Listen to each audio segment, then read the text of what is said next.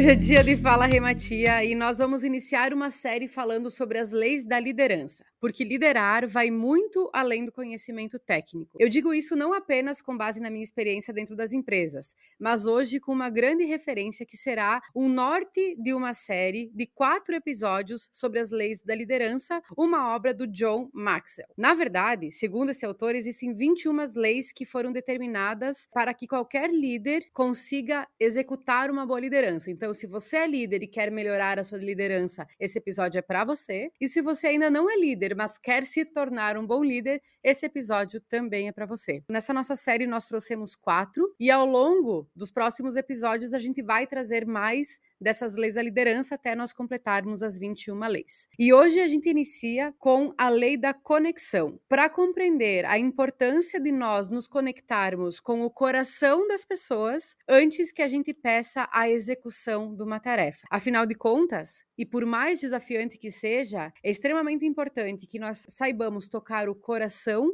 antes de pedir uma mãozinha. Na liderança assertiva, existe uma tendência que nós não podemos mais ignorar de forma alguma, que é a conexão que nós precisamos estabelecer com as pessoas que estão trabalhando junto com a gente. E de que forma a gente pode fazer isso? Nos conectando. Trabalhar com as pessoas também significa que nós precisamos entender que, eventualmente, nós precisamos primeiro atacar o coração, ou seja, as emoções, os sentimentos, as necessidades e a pessoa na sua totalidade, para que depois nós possamos trabalhar a mente das pessoas que estão junto da gente. Quando a gente fala de liderança, eu gosto muito de usar uma analogia que, no meu ponto de vista, exemplifica a importância de um líder bem estruturado dentro de uma empresa. E quanto mais esse líder se estrutura, mais fácil é dele gerar resultados para os negócios. Então, eu gosto de utilizar a analogia de um amortecedor. É, imagina que o líder seja esse amortecedor. Para que ele consiga chegar no resultado esperado, ele precisa segurar uma estrutura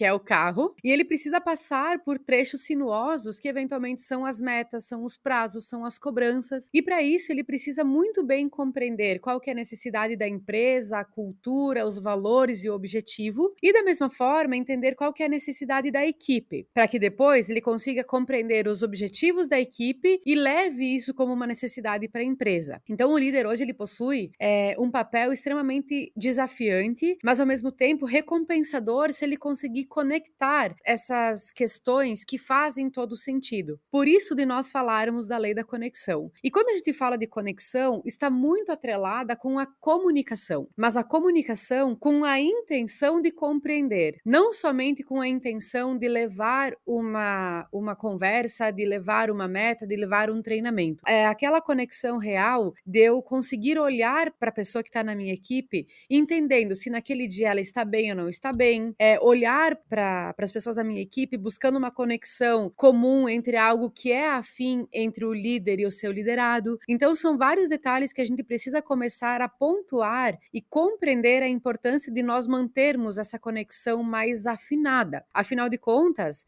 quando a gente olha para os desafios contemporâneos da liderança, nós conseguimos encontrar alguns deles, que é a dificuldade de mantermos pessoas fiéis ao seu trabalho. E essa fidelidade, ela acontece por alguns aspectos. Ou a pessoa é extremamente apaixonada pelo que ela faz e que ela não liga para o seu líder, ela não liga muito para o valor que ela está recebendo, ela não liga muito para a empresa onde ela está trabalhando. Ou a pessoa é muito conectada com os valores da empresa, que aí já começa a aparecer o reflexo de um líder bem estruturado, que consegue ter uma empresa estruturada. Ou essa pessoa ela é apaixonada pelos resultados que o seu próprio líder pode pode vir a, a, facilitar e cultuar no dia a dia profissional. E o que, que, isso significa, né? Um líder que consegue apaixonar a sua equipe no sentido de é, se fazer presente, se mostrar conectado, se mostrar um líder ouvinte que busca compreender as necessidades da sua equipe também. Quanto maior isso for para as pessoas, quanto mais evidente for essa, essas atribuições, maior será a conexão entre o líder e a sua equipe. Tá? Então, beleza, Rê, compreendi tudo isso e eu não consigo entender se nesse momento eu tô sendo um líder que me conecto ou não com os meus liderados. É, a gente vai perceber que tem pessoas que naturalmente conseguem fazer isso com mais facilidade pela sua própria natureza, por aquilo que valorizam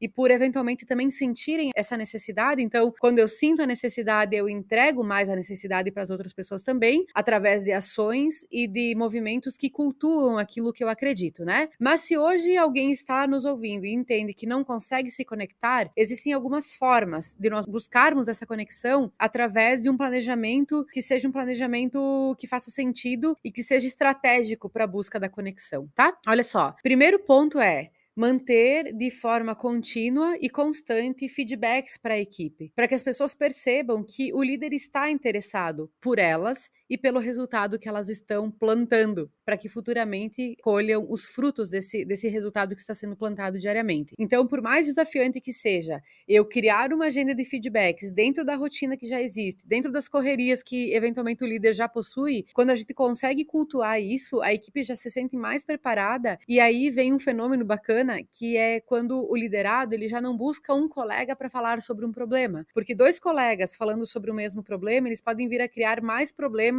em razão daquilo. E quando a pessoa já vai diretamente ao líder, o líder, na grande maioria das vezes, possui ferramentas técnicas e comportamentais para a resolução daquele problema. Então, quanto mais afinado for os feedbacks entre líder e equipe, mais fácil é da equipe buscar o líder quando tiver algo para ser comunicado. Vai direto em quem resolve, não fica levando condições para outras pessoas, tá? Outro ponto importante é quando o líder corrige a sua equipe, é, demonstrando a importância daquela correção e o que, que ele objetiva com aquela solução. É, e aí, lembrando que para isso existe uma regrinha básica, né? Correção sempre é individual. Feedback negativo também sempre de forma individualizada. Quando for para validar um projeto, validar uma atividade, pode ser de forma coletiva. Mas quando é correção e feedback de correção, que seja sempre de forma individual tá? Validação e elogiar quando possível. Às vezes é aquele elogio sobre detalhes que a pessoa está levando, não necessariamente sobre o trabalho, mas é sobre a sua postura, sobre se mudou o cabelo, pode falar sobre o cabelo. Mas assim,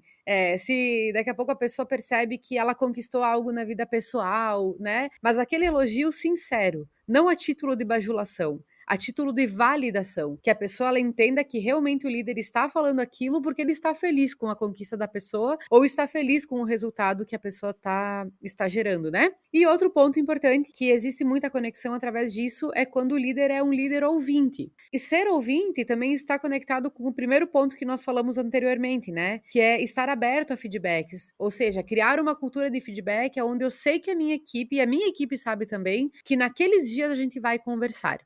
Então, a equipe mesmo pode já se preparar e levar demandas para o líder, que vai fazer com que ele fique mais ouvinte. E aí é muito legal quando existe essa conexão verdadeira entre equipe e líder, tá bom? Então, se você é líder hoje ou se você está no papel de liderado, quero que você pense e avalie um pouquinho. De 0 a 10, o quanto estou sendo um líder que estou buscando conexão, ou de 0 a 10, o quanto eu tenho líderes que buscam a conexão. E se hoje eu sou líder e eu percebi que eu não estou conseguindo me conectar, qual vai ser o meu primeiro passo para buscar essa mudança no meu dia a dia, né? E qual é o resultado que eu espero através da lei da conexão? Lembrando que antes e por mais desafiante que seja, antes da gente sugerir que a pessoa nos ajude, é preciso demonstrar que nós também queremos ajudar essa pessoa. Ou seja, antes preferível que a gente toque primeiro o coração para que depois a gente busque a execução. Fechou? Espero que tenha feito sentido falar sobre isso e a nossa próxima lei vai ser a lei do processo. Espero vocês no nosso próximo episódio.